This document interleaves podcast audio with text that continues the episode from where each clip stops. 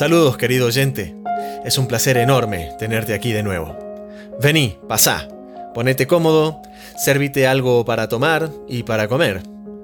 Llévate también una bolsita de papel o una palangana, por si en el camino tu estómago empieza a dar vueltas. Este va a ser un viaje movido. Sin más preámbulo, comenzamos. Esto es... Hágase la oscuridad. La primera vez que escuché a alguien hablar sobre el hombre del puente reflejado en el agua, me pareció una cómica quimera. Nuevo en este pueblo, ¿qué podía yo saber? Al día siguiente, cuando nuestra compañera, quien lo había visto, amaneció muerta en la cama, la sonrisa escéptica se me desdibujó.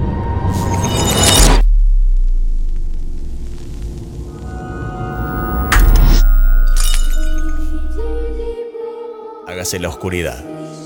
Historias y audiorelatos de terror y suspenso.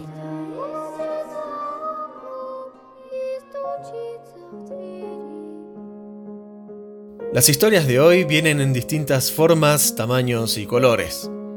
Los que hoy participamos trayéndote narraciones incómodas, funcionamos de manera parecida. Tenemos a esos hombrecitos que pasean por nuestra cabeza, tomando notas de todo lo que vemos y oímos, y entregándonos una historia de tanto en tanto. Los relatos de hoy tienen su origen en situaciones cotidianas, que por algún factor terminan saliéndose por la tangente siendo esa razón algún cable suelto en el circuito de nuestro cerebro. En esta entrega podrás disfrutar del talento de diversos autores que desde sus prosas te aseguran un paseo emocionante. Así que no lo dilatemos más. Agárrame del brazo, hacelo con fuerza. Vamos hacia lugares tenebrosos. La siguiente narración es una obra de ficción. Todos los protagonistas son imaginarios. Espero que el futuro no encuentre a ningún lugareño encarnando esta historia. Es momento de que subas el volumen. Comienza el relato. Mi angustiador. Una historia de Feliciano Navarro, narrada y editada por Tinta y Terror. Ingreso a la cocina y siento cómo mi corazón repta por la caverna de mi pecho hasta quedar atorado en mi garganta. Imágenes difusas de un pasado no muy distante llegan con fotones disparados y destellos enfermizos, mientras observo las paredes lagrimando el color de la muerte. Los contornos imposibles de aquella explosión roja repartida entre los azulejos y el concreto blanco hacen que mi mente confundida coloque fragmentos de hueso y fibras de cabello negro donde no hay ninguno hasta el estallido de mi vereta al jalar el gatillo contra mi angustiador, resuena en mis oídos. Veo su voluntad subyugada, su boca saboreando el cañón y su cabeza estallando en la soledad de esta misma casa de campo y mis paredes pintadas con el sello de mi vindicta. Siento ganas de gritar, pero logro componerme. Con un suspiro, apago la hornalla y la agitada olla donde preparo mi salsa de tomate deja de sacudirse al desaparecer la llama. Mientras paso la franela con displicencia, me digo que debo ser más cuidadosa.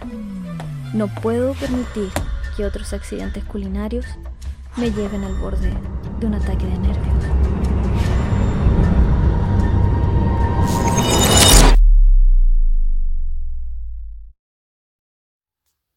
Infección por Bevi Jangire.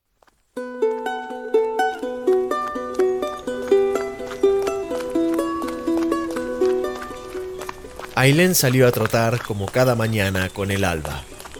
La noche anterior, por primera vez desde que recuerda, prácticamente no había dormido a causa de los exámenes de admisión para la universidad. Sus horas de sueño eran sagradas para ella, pero en este momento lograr ingresar a la Facultad de Medicina lo era más. No obstante, empecinada en mantener su estricta rutina, despertó a las 6 de la mañana para salir a trotar sus 5 kilómetros diarios. Llegando a la mitad del trayecto, una baldosa floja la desequilibra, haciéndola golpear con el codo contra una columna del parque. Para su fortuna, solo le provoca un pequeño raspón que alivia con un poco de agua de su botella deportiva, por lo cual continúa su recorrido. Mientras trotaba realizando repasos mentales de cada tema que había estado estudiando, empezó a desviar sus pensamientos, cada vez de maneras más recurrentes, hacia ese raspón que se había hecho. A falta de un kilómetro para completar su rutina, ya solo tenía ese incidente en su cabeza y descubre la razón. La apenas perceptible herida comienza a cosquillear de un modo incómodo.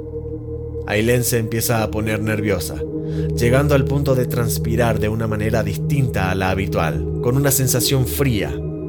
Podría deberse al pésimo sueño y su dieta ajustada en hidratos de carbono, pero ella podía percibir que se debía a su lastimadura.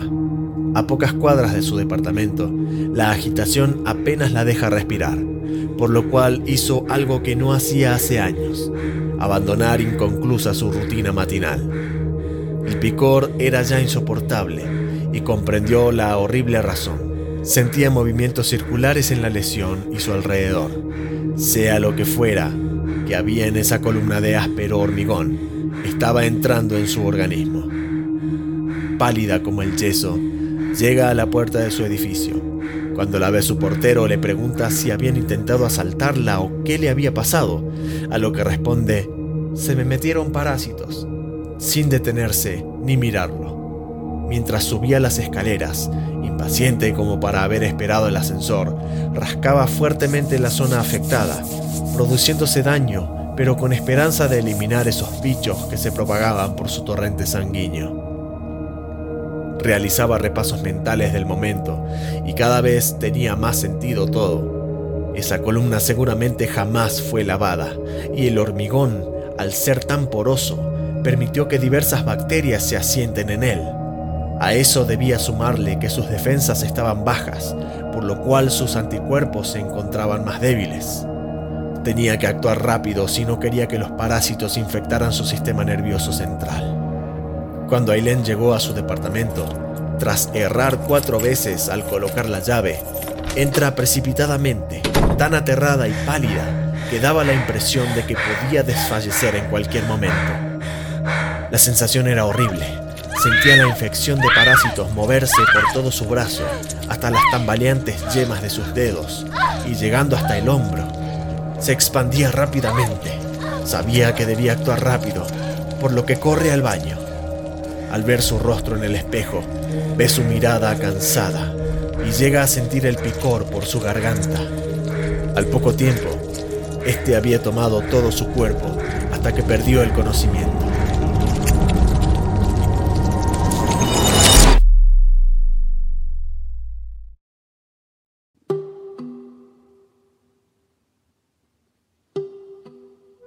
El horrendo olor llegó hasta la puerta por lo cual policías y paramédicos que habían llegado por la llamada del portero derriban la puerta sin golpear. Ya era tarde. Estaba carbonizada. Tras revisar expedientes médicos con el testimonio de su portero y la evidencia de la escena, el especialista forense decreta como causa del acto de muerte el síndrome de Ekbom, también conocido como delirio de parasitosis el cual genera en el paciente la sensación ficticia de parásitos en su organismo.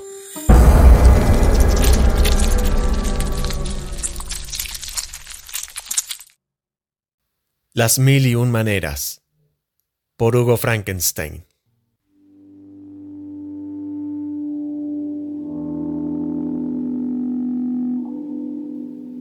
Una tarde me encontraba trabajando en casa mis ojos estaban fatigados por el castigo constante del monitor de la PC y me sentía sofocado por la falta de aire del pequeño departamento donde vivo. Me dieron ganas de salir a tomar aire fresco, en un parque, una plaza o donde sea. Pensé en el Parque Centenario, que estaba cerca. Dejé el trabajo así como estaba, me puse unas zapatillas cómodas, me guardé una petaca de whisky en mi bolsillo y escapé de mi hogar. El parque estaba hermoso.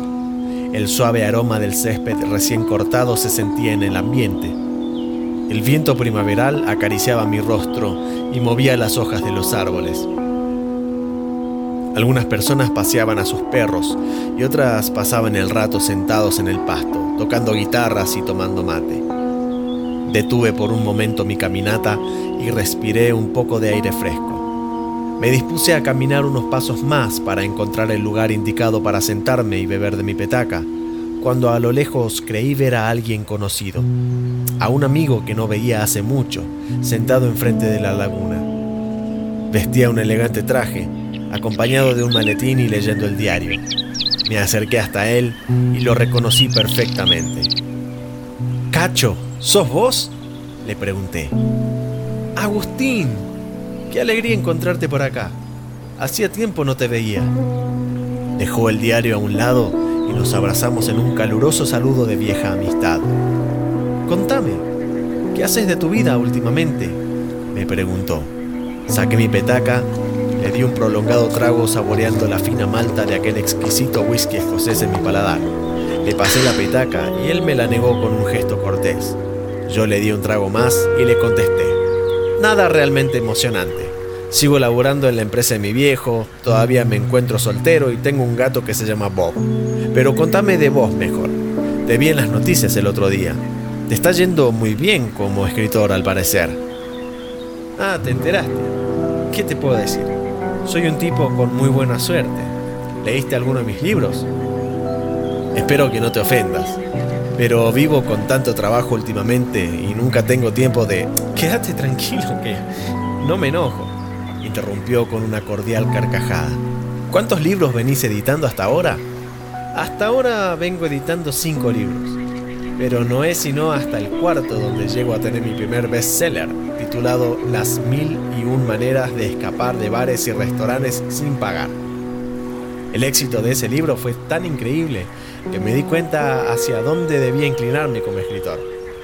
Yendo por un rumbo similar, decidí sacar a la venta mi quinto libro, titulado Las mil y un maneras de escapar de hoteles y albergues transitorios sin pagar, que está en camino a convertirse en mi segundo bestseller. Estoy impresionado. Pero ¿es cierto que puedo escaparme de un hotel o simplemente levantarme de la mesa de un restaurante sin pagar la cuenta con tan solo leer tus libros? Mi estimado amigo, esto es 100% verídico. No es nada sujeto al azar o tonterías inventadas.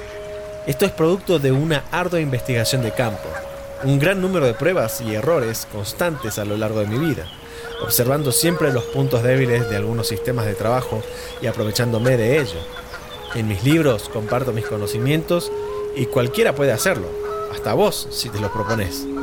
Y esto puedo hacerlo en cualquier hotel, bar o restaurante que me dé la gana. En cualquiera. Estos libros funcionan en cualquier emprendimiento gastronómico al que desees ir. Sus instrucciones son infalibles. Nos quedamos un momento callados, pensativos, mirando los peces danzando en la tranquila laguna. Le di otro trago a mi petaca y volví a pasársela. Esta vez se tentó y aceptó. Se llevó la petaca a la boca y bebió una gran cantidad de golpe. Arrugó la cara, tosió un poco y me la devolvió.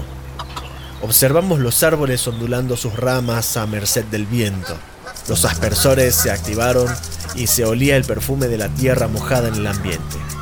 En el centro del parque se encontraban decenas de niños en blancos guardapolvos acompañados de sus maestras, disfrutando de una excursión al aire libre, jugando y corriendo por el lugar. Ahora que lo pienso, reflexioné, ¿no crees que estás haciendo apología del delito en tus libros? Me refiero a que en ellos explicás cómo escaparte sin pagar. O sea, enseñás a las personas a robar, en otras palabras. Ahí es donde te equivocas. Porque cara duras que chorean existen desde tiempos inmemorables, milenios antes de que sean concebidos mis libros. No es mi intención la de enseñar al público a robar. Simplemente estoy marcando fallas en ciertos sistemas de trabajo. Fallas muy graves, que pueden poner en quiebra a cualquier negocio. El motivo es para que ellos sean conscientes de esos riesgos y que trabajen en solucionar sus puntos débiles. Déjame mostrarte algo. Tomó su maletín, Lo abrió y me enseñó el interior. Entre hojas, carpetas y cuadernos vi el resplandeciente caño de un arma plateada. ¿Es una pistola de verdad? Le pregunté, comenzando a ponerme muy nervioso. Por supuesto, buen hombre. Es tan verdadera como vos, como yo y como el sol que nos ilumina en este momento. Pero no es mi intención asustarte. Solo quiero mostrarte la primicia de mi nuevo trabajo. El más ambicioso de todos. Planeo escribir un libro titulado Las mil y un maneras de escapar de prisión. Sé muy bien que no será tarea fácil, pero pondré todo mi compromiso para llevar a cabo esta hazaña. De pronto miró su reloj y puso una gran cara de preocupación. Observó por un instante a su alrededor para ver si nadie lo miraba. Metió la mano en su maletín, sacó la pistola y la guardó en el bolsillo interior de su saco. Que tengas un excelente día y una gran vida, mi estimado amigo. Que todos tus sueños se hagan realidad. Estrechamos nuestras manos por última vez. Luego se levantó y caminó a paso apresurado entre los árboles, camino al Banco Provincia.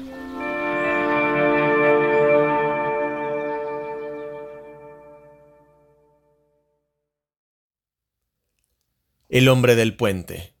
Una historia de Feliciano Navarro y Gabriela Arenas.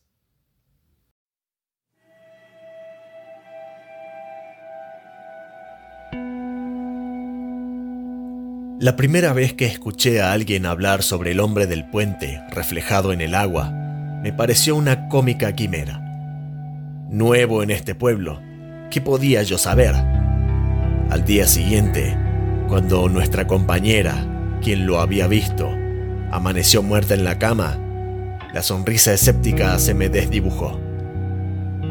La segunda vez que alguien mencionó ver al hombre del puente reflejado en el agua, unos dedos gélidos ciñeron mi espina dorsal y el color abandonó mi rostro. Ya sintiéndome un pueblerino más, me santigué con los demás y me dolí de antemano por el peón que amaneció muerto un día después. Luego volvió a suceder. Una vez es novedad. Dos veces una cruda casualidad. Tres veces un patrón. Llevo menos de un año aquí y me pregunto si habrán de sentir algo por este recién llegado cuando cuente que a la mañana, de camino al trabajo, vi al hombre del puente reflejado en el agua. Por un instante mis pensamientos se detuvieron y quedé paralizado, sintiendo un escalofrío que recorría todo mi cuerpo. Respiré hondo y seguí. Me esperaba un día muy ajetreado no había espacio en él para supersticiones pueblerinas. A la hora del almuerzo, se habló de la historia de don Augusto, el hombre detrás de la leyenda. Decían que había sido un administrativo de la empresa, siempre trabajador, siempre ordenado, siempre recto. Pero un día su mujer falleció dando a luz a su único hijo, quien a su vez murió a los pocos días. Don Augusto vio sus días apagarse y una sola cosa anhelaba, reunirse con su familia. Su deseo, ignorado en igual medida por el cielo y el infierno. Tamaña tristeza, decían los más viejos, lo llevó a tomar lo que quería, y al poner fin a la propia vida, dio a otro potestad sobre su muerte. Por eso vaga entre planos, apareciendo en el puente como un mal presagio, mirando con vergüenza su propio reflejo en el agua, recordándole su condición. Pero hay de los que lo vean en el agua y cuenten que lo vieron. Sus horas están contadas. Le pesa la vergüenza y el espectro no quiere estar en boca de otros. Nadie lo dijo, pero lo sentí fuerte en mi estómago. Callé pues lo que vi y escapé de una muerte atroz. Casualidad o causalidad, guardaré silencio, no sea que, por revelar el secreto, lo pague con mi vida.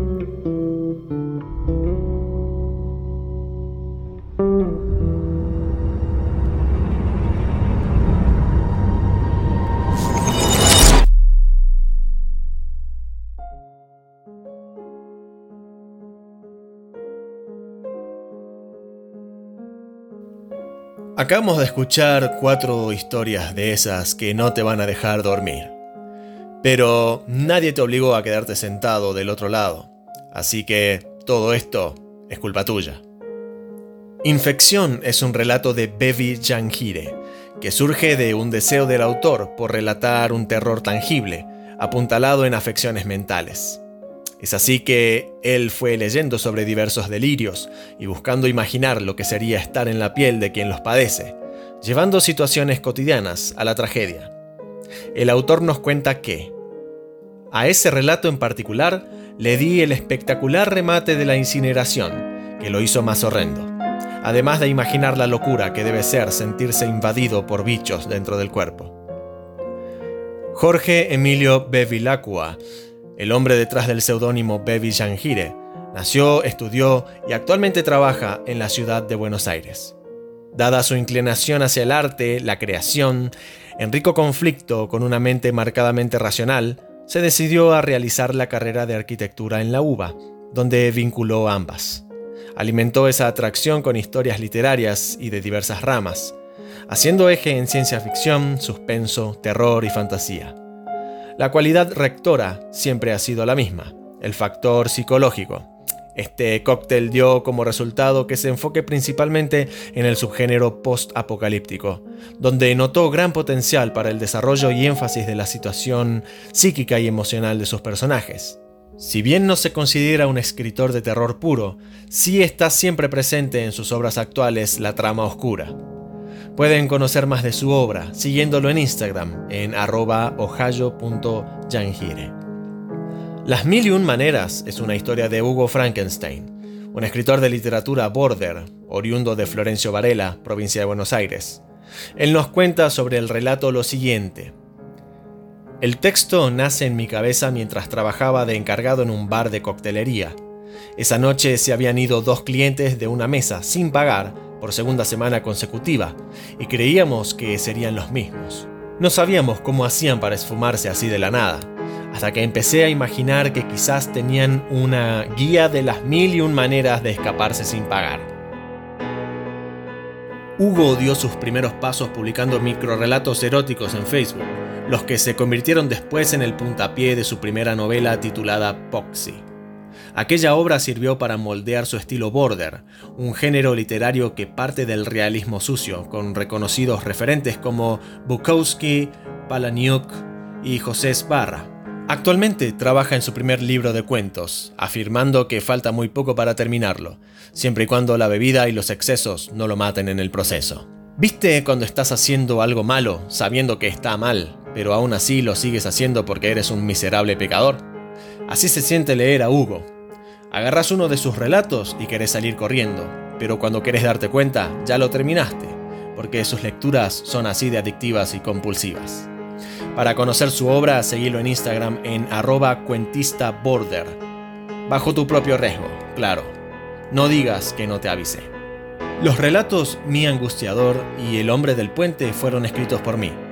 El último lo hice en colaboración con mi esposa, mi angustiador nace durante un accidente culinario que dejó las paredes de mi cocina pintadas en salsa de tomate. Lo primero que pensé al ingresar a la cocina y ver ese cuadro fue, parece que aquí le hubieran volado la cabeza a alguien. Y así nació la historia. De hecho, venía con la intención de escribir sobre una mujer que hubiera hecho justicia por mano propia. La escena de mi cocina me dio los elementos faltantes, donde un percance cotidiano dispara los traumáticos recuerdos de su venganza.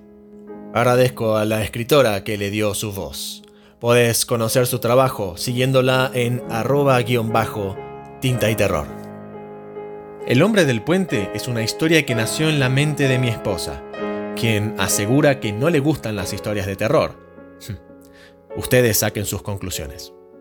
Camino del trabajo, metida en sus pensamientos, se estremece al ver repentinamente un hombre común parado junto a un puente, de cuya presencia no se había percatado antes. Me cuenta la anécdota para ver si salía una historia, y así fue. La primera mitad la redacté yo, y ella se encargó de la mitad restante.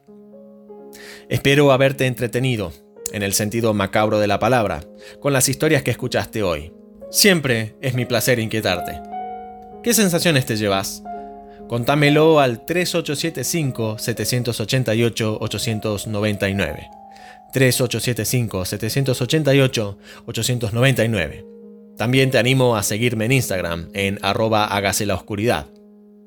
Ahora me despido hasta nuestro próximo encuentro. Que estés bien y procura que alguien más sea el que apague las luces cuando ya estés en la seguridad de tu cama. Chao.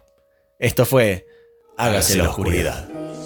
Historias y audiorelatos de terror y suspenso.